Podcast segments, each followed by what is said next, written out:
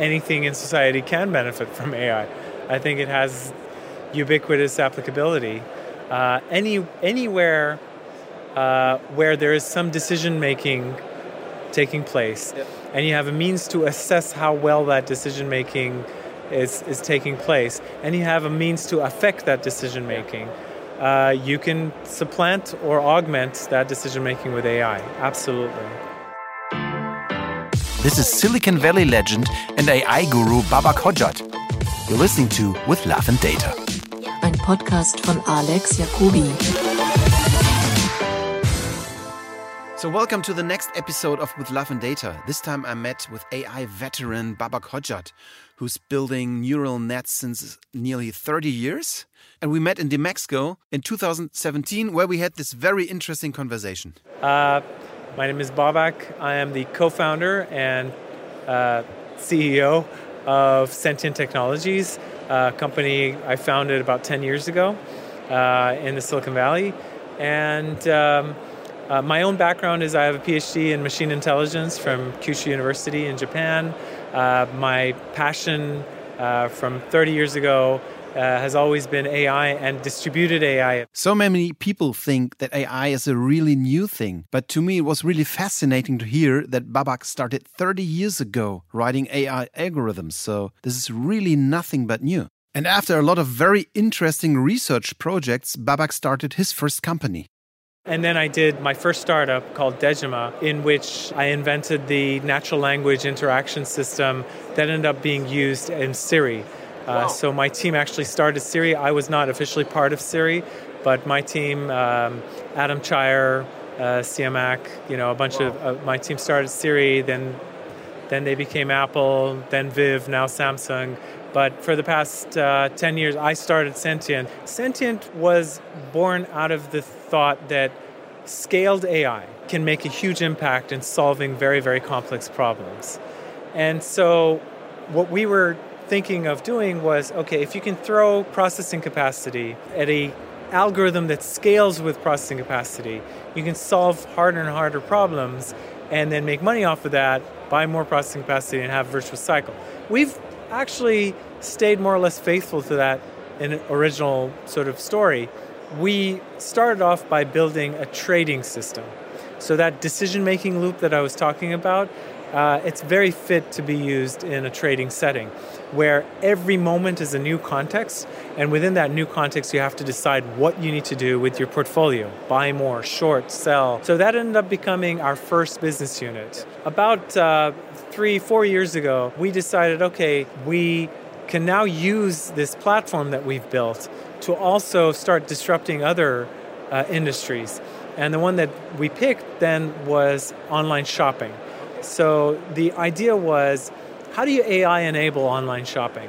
When you walk into a store, you're effectively interacting with a person, not necessarily describing what you're looking for, but through your actions, that person, that shopping assistant, that person that's there to help you, gets a feel for what you're looking for. And through that interaction, very quickly gets you what you want to buy.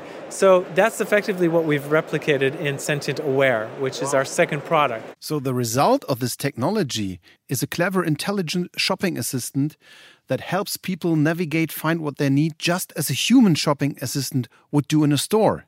Third business unit that we launched less than a year ago, November of last year, is Ascend. Sentient Ascend is about the AI starts redesigning your web page okay. and assessing how well those subtle changes in the design work. But how does it key off of? So the creative designer is not out of the picture. In fact, what we've done is we've opened their hands. Traditionally, what happens, right? If you're a creative designer, you go in, you have an existing website, and you go off and you create a new design. This is your A, this is your B, and that's all you got. And now you do an A B test half the traffic here, half the traffic here. Let's see which one is better. Well, unfortunately, six out of seven of those tests fail. The way we do this is creative designer comes in and has their baseline web page. And we say, look at this web page and give us all the various different changes, options, varieties that you can think of. In fact, when we take this to the designers, they're like, at first they're like, I can do this? really? you know? So we, it takes some hand holding to show them that they can actually, uh, you know, I want this button uh, to be here. So these are two options larger, smaller, different design, different. Oh, it just a, a click, a link. Uh, the background image, I have 10 to decide from. Which one should I choose?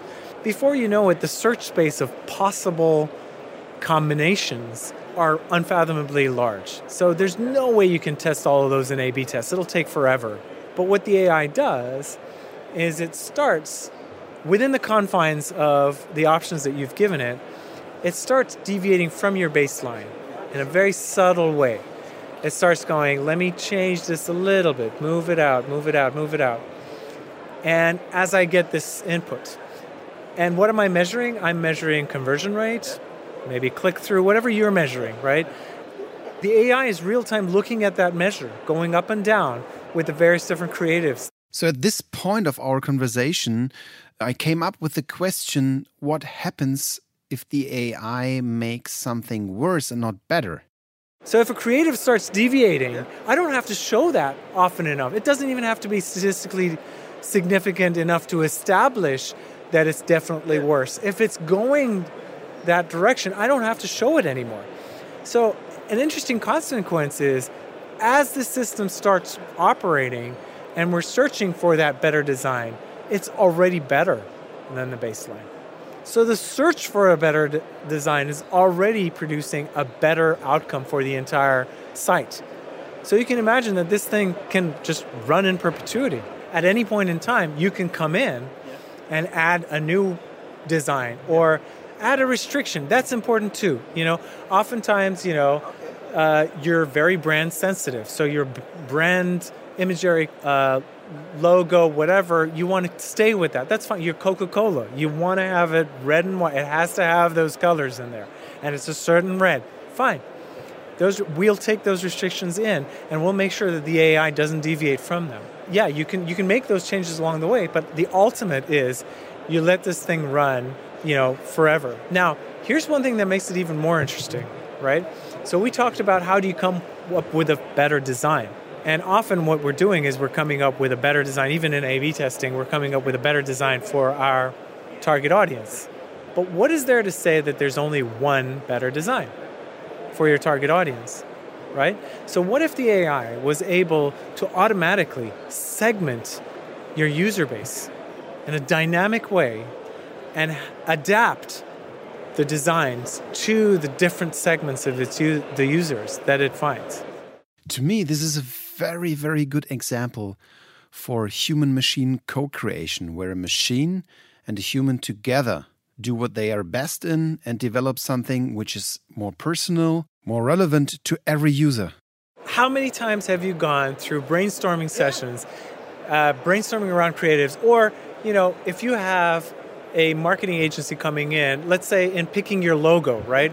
Marketing agency comes in and gives you pages upon pages of ideas. And what do they do, right? You go, oh, I like this one, but I like the way this other one is round like that. And the, the, the creator is kind of thinking, ah, oh, interesting, I get it, I get it. Okay, let me go back to the drawing board. And when he comes back, he's honed it in. Okay, I have a little bit of the roundness of this guy and the design of that guy and maybe the color scheme of this guy. And now I give you another set of designs that are more in line with that spirit.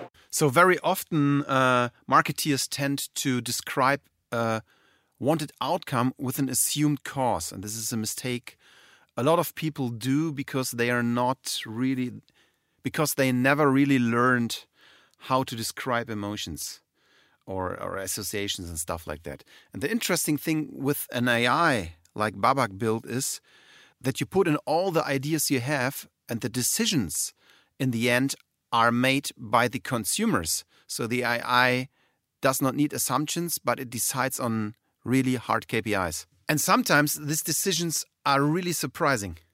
That's that's the nature of creation is that you want to be surprised at the end of the process with something you didn't expect. Now after the fact you do a lot of punditry. You kind of look at it and go, "Ah, okay, that's obvious." But you need to be able to, you know, and how do you do that? It's it's that decision-making loop, right? We call it the OODA loop. Observe, orient, decide, act, and then observe again. It's a loop. And the faster you can run through that loop, the better, right? Observe the consequences of your actions. This idea of having a loop in such a creation process sounds very fascinating to me because for a very long time, since I'm working in advertising, I'm always asking myself, why is market research more like a wall between the customers and the creative agencies and is used to separate them? Market research could be used in such small pieces in every step of a creation to optimize the creative process, like Babak does automatically in his tool. The part that's painfully broken right now is, you know, the advertiser, their job is to get you to the page. But imagine if you're an e commerce site right? Now, you know, the advertiser knows about the user and why they clicked, you know, and where they clicked and so forth. But then they're done, right? That loop is now broken. Now I need to start showing them various different merchandise and, and see if they convert or not and how they convert and be able to go back to the ad and you know make it and change it you know appropriately so that I have that full full loop but, but, but they're two different players at these two sides so this leads to another very very interesting question and also objections we always see every day so one thing is going from such a linear process to a more loop based and loose process is something which is hard for people to get used to. But what's even more important is in the second you start applying AI to any process or algorithms and machines to any process, people start to think, okay, am I losing my job? Do they think this computer is better than me? I do think that we all have a responsibility to educate that it's not about machines replacing humans, but it's more about machines helping humans. Like, for example, like we use glasses, so it's more about augmentation and not about replacement. Well, I mean, if they don't know, uh, usually very quickly they understand that this it actually liberates them and makes their world easier. If they don't know, and we haven't done a very good job of messaging what Ascend does, and it's all about AI enabling the creative, that's a turnoff. I mean, people immediately go, "Wait a minute, it's going to take my job away," and you can never supplant human creativity with with AI. So we have to be very careful there. No, no, it's we're not taking away your creativity. In fact, we're allowing it to flourish. That's what we're doing here. So it's one thing to overcome the fear of an AI replacing someone's job. But another big issue is about finding trust, especially when there are about millions of different versions of a creative you cannot control. And I think that's one of the issues. Trusting the AI is another one, which is I want to see every single one of the 50 million possible combinations that the AI might be able to show to my end users before they go out because I want to make sure uh, not possible. So, you know, at a certain point, you got to trust this thing that it's not going to do that. So, how do you do that? You show them real time. So, the reporting piece of the Ascend technology, real time shows you the various different candidate designs that are out there with live users hitting them and how well they're doing and the error bar around how well they're doing. And they can see they can click on it and see the actual creative. And so they have some control. They can if they really want to, they can stop it right there. But they also see that the AI after testing it a little bit if it's going south, it's stopping it, or it's modifying it, or changing it. So, talking about all these cool things AI can do in creation, I asked Babak a very simple question about his definition of AI. Practically speaking, an AI system is differentiated from other systems by the fact that you pose the problem to it and it comes up with the solution versus systems where you and the computer work together to build a solution so that's that's different right so that's for practical purposes. If you want me to be a little more uh, accurate about what is AI, it's when we are able to make use of facets of in human intelligence in solving problems, oftentimes real time. What are these facets? We have names for them, such as intelligence, creativity, knowledge, memory, short term memory, long term memory, planning, expertise. You know, there are many facets of intelligence that all come together and become, you know, pattern recognition, vision, you know, audio recognition, uh, emotion rec- recognition, emotional intelligence, emotional interaction. So there are many, many, many different facets. Now, that definition, although more accurate, is harder because now you, now you're faced with having to define each one of those facets, and there's a lot of debate around what they actually mean. So you know there are definitions for them, uh, uh, and and you know often more than one of those come together to build an AI-based system. One of the things we often run into when using AI processes with customers is the question why. So, why did the system decide this or why did it decide that? The interesting thing is you cannot look into a deep learning system. Explainability is a is is a major problem in some cases and and and uh, uh, uh, feature that that as AI practitioners we need to work on. Now, explainability it, it's a difficult concept. There are AI systems that are explainable. Okay. Not a, all AI systems are such as neural networks and deep learning. Genetic programming it's evolutionary computation that comes up with code that's executable. yeah, that's that's explainable. You can read it. Yeah. You know, you can understand what it says. Now, if it's that explainable, is it that useful? Right? I can write code that's so complex that not eas- is not easily uh, explainable. In fact, I would like my AI to come up with code that no one understands. This morning, I was reading a paper in which they use genetic programming uh, for multitask learning, which means you learn Atari games, but you learn multiple Atari games at the same time. And uh, you know, it has a form of uh, transfer learning where you know learning multiple Atari games at the same time makes you better at each individual. And they were using genetic programming, genetic programming which is explainable. And they did better than the deep learning, DeepMind based, really? deep learning based system, which is not explainable. And it was less efficient uh, and, and, more complex. So, no, that technology is very much alive. We use it at Sentient as well. Uh, we also use deep learning. Um, but it's explainable, quote unquote, humans won't be able to understand it. So if you regulate, there is regulation in Europe now that says that any technology that's being used in cases where you're affecting human livelihood has to be explainable. In my opinion, this regulation is not useful because you can't define explainability. What does that mean? So, while talking about explainability, especially in the mentioned health systems Babak was talking about, we came to a very interesting idea of how AI algorithms could improve everyone's life if we could use the data from every heart rate monitor ever recorded to predict diseases. We're working with a company in South San Francisco that actually has a under the skin measurement uh, little thing that, that, that, that, measures things like uh, um, uh, blood sugar level. Uh, you know, it, it can do a full uh, vitals assessment, and it's it's not rejected by the body. So you can have that in your body for a year, two years, okay. and imagine the wealth of time series data that you can collect from this thing. And you know, of course, you know, AI has to play a part in that. Now, what it discovers is probably not going to be very explainable. But if it saves lives, if it can cure ailments that are not curable, wouldn't you want it to be used? So that's that's the thing is what this gives us, this automation gives us a level of logging. Let's say your self-driving car is in a crash. Okay? You can't explain why it made the decision that it made because it's using deep learning. Fine.